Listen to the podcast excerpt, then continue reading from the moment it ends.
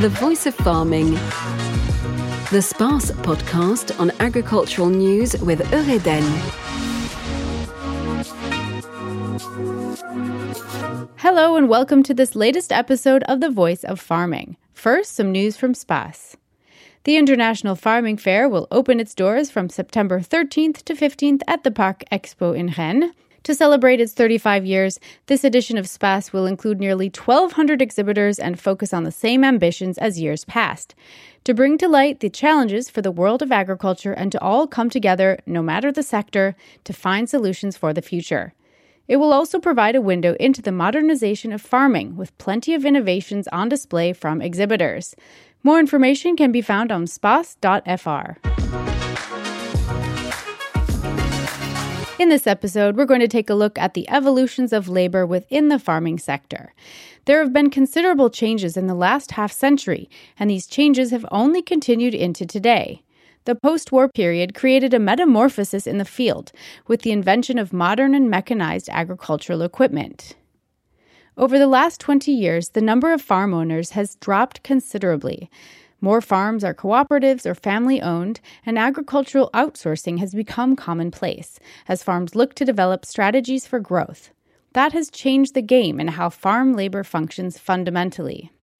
In the face of such changes, we're taking a sociological look at the transformation of the labor sector within the agricultural world with Francois Purseigle, a sociology professor at the National Polytechnique Institute in Toulouse and director of the Economic, Social, and Management Sciences Department at the National School of Agronomy in Toulouse. Hello, Francois Purseigle. Bonjour. Hello. A number of profound social changes have affected and shaken up farming life in the past few decades. What is the value of work in the agricultural sector today? Elle est plus que jamais centrale puisque nous voyons aujourd'hui more important than ever as we are experiencing major farm mutations while the sector is upset by a sharp drop of the number of farmers that have to adjust with new forms of work and organization. à de nouvelles formes d'organisation du travail. If we look at the attractivity of these jobs, particularly in farming, does it still exist? Je suis assez convaincu qu'il n'y a pas un problème d'attractivité autour euh, des mondes agricoles. I'm convinced that the agricultural world is still very attractive for most people. Today, we have project leaders who wish to settle in a farm, but they often lack the skills or ambitions that match the existing farm structure. I would remind you that by 2026, 50% of the farmers will have retired, meaning that half of the farmers must be replaced by then, assuming that we can do so. Si tant est qu'on puisse le faire. So, Francois Purseigle, if I understand correctly, there are fewer head of farms, but at the same time, there are farms that have been left behind in recent years.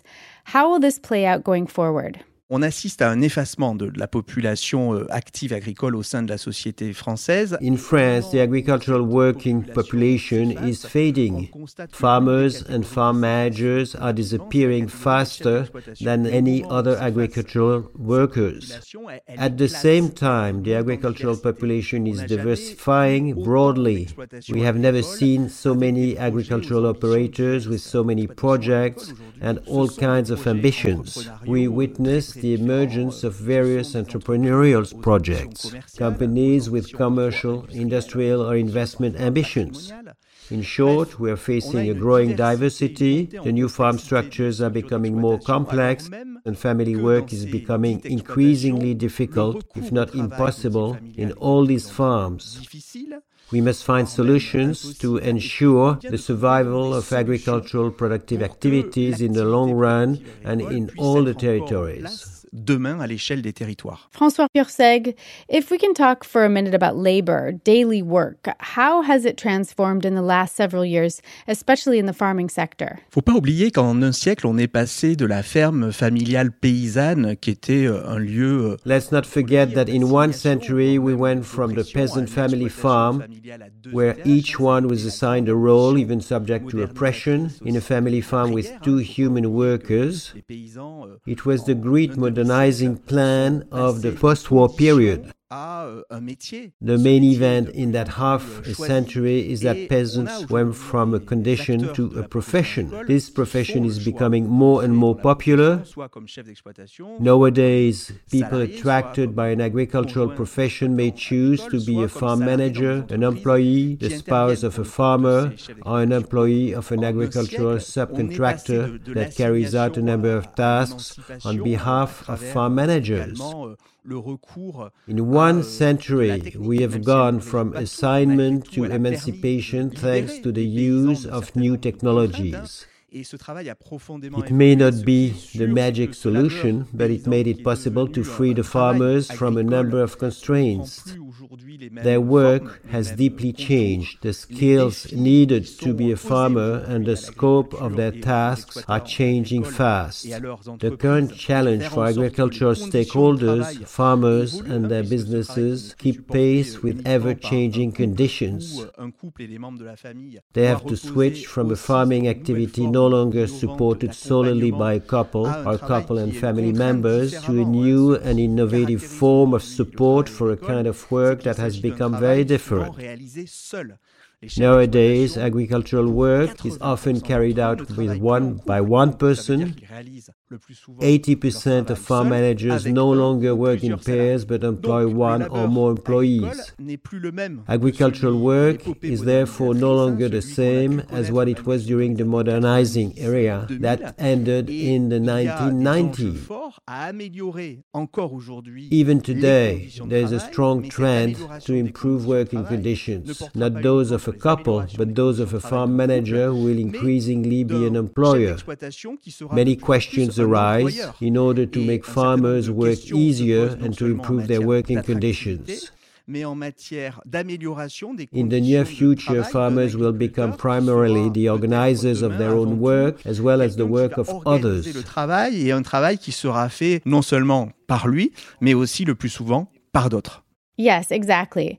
By others, that often means subcontractors. What is the overall impression of outsourcing? Oui, la plupart euh, aujourd'hui euh, des euh, chefs d'exploitation français ont recours euh, pour euh, une bonne partie d'entre eux. Today, most French farm managers use subcontractors, joint material management co-ops, other farmers in the neighborhood take advantage of, take charge of harvesting, silage, wrapping activities, and so on.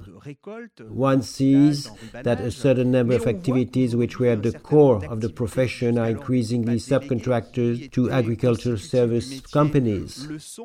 In the breeding area, we have more and more breeders who decide to delegate to external companies the whole culture part, to focus on their livestock activities, which are perhaps much more restrictive than yesterday, or at least where they must be more efficient, especially since the opening of the markets. They have to subcontract not because they are unable to do it themselves, but for strategic reasons. That's a major step for farmers because strategically, farm survival is at stake. We are currently experiencing deep transformations based on the use of outsourced work in this huge farm called France.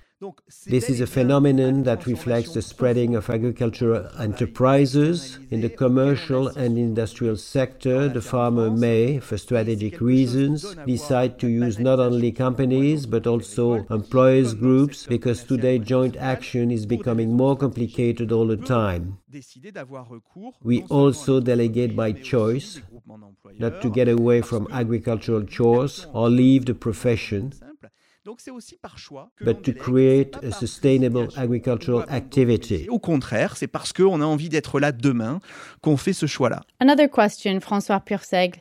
What is the role of women today in terms of heads of farms or employees or subcontractors, no matter the status? La place des femmes. A number of women currently involved in agriculture decided to work in that field. They choose it with no plan to suffer from it. Women who decide to go in agricultural activities do not do so under duress. They no longer do it because they are the wives of a farmer, they do it by choice. Despite everything, we note that they remain a minority within the agricultural population, and unfortunately, we don't see women rushing to agricultural activities contrary to what everyone expected. Admittedly, there are more and more women who choose agriculture related jobs, but who don't wait for retirement of their husband to take up farming. But despite everything, in some sectors, a majority of men are still found in certain functions, certain jobs. Some sectors must still be conquered by women who often decide to run a small farm, to set up a business later on, but there are not enough women taking over existing farms now. Aujourd'hui et demain. Francois Purseigle, in your book, The New Agricultural Capitalism, you look at the idea of going from the farm to the firm. Is that a positive observation or a worrying one for the evolution of work in this sector? En intitulant notre ouvrage avec Geneviève Nguyen et Pierre Blanc de la ferme à la firme, With Geneviève Nguyen and Pierre Blanc, we called our book From the Farm to the Firm to show that farming is becoming an agricultural business, to give a name to agricultural companies that no longer have anything to do with family farms with two human work units. It was a question of explaining the shifts in certain sectors. For the last 20 years, we have seen the emergence of companies which may be family owned for capitalistic reasons, but where work is no longer carried out by family members, but organized by employees, culture managers, production managers. We wanted to say that this business model was becoming commonplace, but also that for 10% of French farms, they have an increasingly prominent place in certain sectors. Most of them large farms with capitalistic appearances, or at least with fairly large capital invested can be found in certain livestock sectors, particularly pig breeding sectors, where we have seen the emergence of companies that operate like industrial and commercial undertakings and are managed like businesses and business entities. In France, it is difficult to accept today that agricultural enterprises in the animal production sector can be managed not only by a busy family man, but also by a smart entrepreneur entrepreneur who organizes and rationalizes work to meet the requirements of supermarkets or the agri-food industry. Ou de l'industrie agroalimentaire. And to conclude in a few words, François Purseigle, you're a specialist in the agricultural sector. You study it from a sociological point of view. What is for you the biggest evolution that we can expect, the biggest change coming in the next few years? Je pense que on est sur le point de voir. I think we are about to see two curves reversed. That is the number of farm managers and that of the number of employees. We know that a significant number of employees, not necessarily hired by the farmers themselves, work in these farms, still described as family farms in France. Nowadays, or in a very near future, there is a risk that the amount of work carried out by employees will become much greater than the amount of work done by the farmers or farm managers themselves. Réalisé par les chefs d'exploitation eux-mêmes. Hein. Thank you so much, Francois Purseigle, for joining us here on The Voice of Farming. A reminder you are a university professor in sociology as well as co founder of La Chaire Germea, which looks at evolutions in the world of agricultural work. You're also the author of numerous publications on this subject. Thank you very much for speaking with us. See you soon. Merci. Thank you. And now a look at the latest farming news. A drought is threatening French farmland. The heat wave this month comes at a time when drought conditions have already affected the country for several weeks. The damage has been minimal thus far, but the latest round of high temperatures could be extremely detrimental to the farming sector. This spring has been the driest since 1976 and 2011, with a rain deficit of 25% in April and less than a 20% recharge of this winter's water tables. The weather predictions for the upcoming weeks have left the agricultural world less than optimistic. The high temperatures and drought conditions are worrying to the entire farming sector, from breeders to grain farmers, especially when it comes to the effects on crop fields, forage inventories, and harvest periods. Citizen participation, education, and culinary delights. That's what characterized the second edition of the National Agricultural Days. Thanks to its success in 2021, the event took place across France between June 17th and 19th. Several farms and agro food businesses opened their doors to the public with meetups, demonstrations, tastings, and product sales.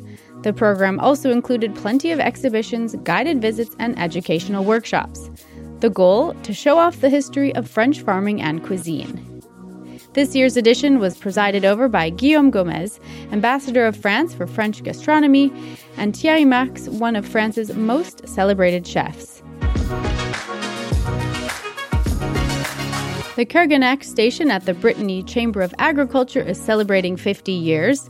Its mission is to support farmers as they discover new crop systems and digital technologies that can make their work easier. This research and development center was first inaugurated in 1972 in the Morbihan department and has since been dedicated to agronomy and vegetable production. In 1994, it created six hectares of aerobiology, and in 2007 began trials on vegetable processing on 14 hectares of irrigable land. Today, their research includes looking at more economical production models for farming inputs in order to create a technical framework for organic farming, as well as the diversification of crop rotations for Breton farms to have greater autonomy in plant proteins. Having a fulfilling professional and family life is never easy, even less so for farmers who work long hours and don't have time to enjoy their hobbies. But the new generation wants more free time. Robotic milking systems, shared time, replacement services, these are just some of the solutions out there to help farmers get a little more time to breathe. Learn more by reading our article on the West France website with insights from Roland Gestin and Jean-Luc Puynek, dairy farmers in the Finistère department, as well as Sylvie Leclerc-Robert, director of SEDEC Terre Alliance. Thank you for joining us here on The Voice of Farming. You can find this podcast on space.fr on the West France podcast page and via your regular streaming channels. Join us next month for our next episode of The Voice of Farming. Have a great day. The Voice of Farming. The SPACE podcast on agricultural news with Eureden.